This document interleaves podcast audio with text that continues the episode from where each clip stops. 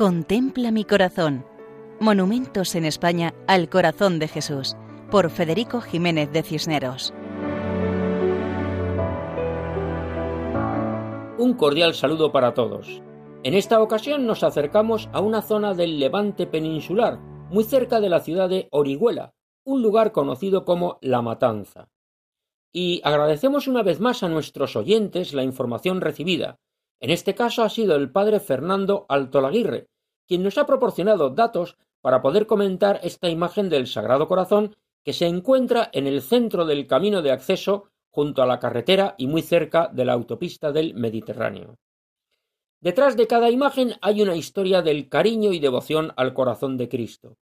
En este caso, la historia va unida a muchas personas, pero destacan dos.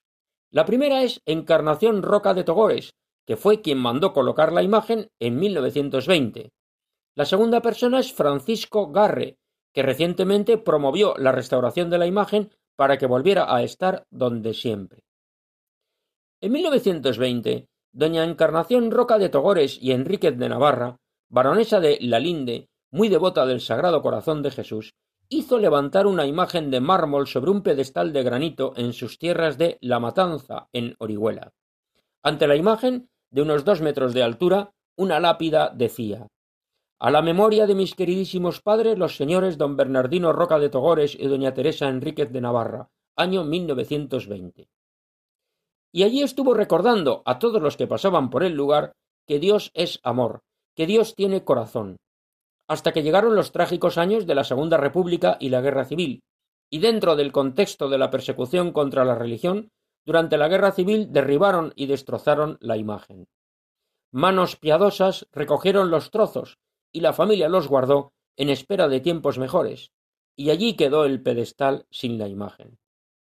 Francisco Garre, agricultor de la zona, que pasaba por allí con cierta frecuencia y veía el pedestal vacío, se decía que, cuando pudiera, haría restaurar la imagen. Y así lo hizo. Se puso de acuerdo con la comunidad de regantes de la zona, que tiene el hermoso nombre de Sagrado Corazón de Jesús. Y sobre los restos que los descendientes de Doña Encarnación conservaban, el conocido escultor murciano Anastasio Martínez Valcárcel rehizo la imagen exacta a la anterior. El 22 de diciembre de 2018 se volvió a colocar la imagen del Sagrado Corazón en su pedestal, celebrándose una misa y un gran acto de hermandad. Qué hermoso contemplar ahora esta imagen, puesta con amor, destruida con odio y repuesta con más amor si cabe. A sus pies la reconstruida lápida de 1920 con los nombres de los padres de la promotora. Tras la imagen, una placa con los datos y la fecha de 2018.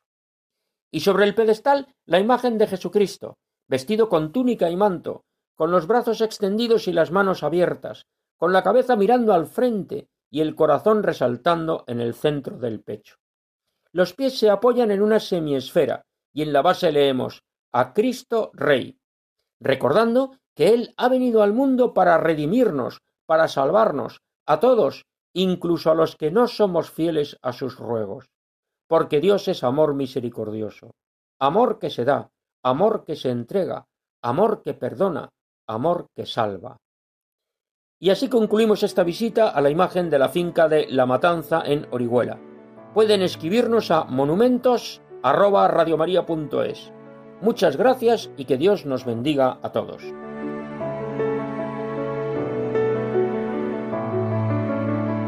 Contempla mi corazón. Monumentos en España al corazón de Jesús, por Federico Jiménez de Cisneros.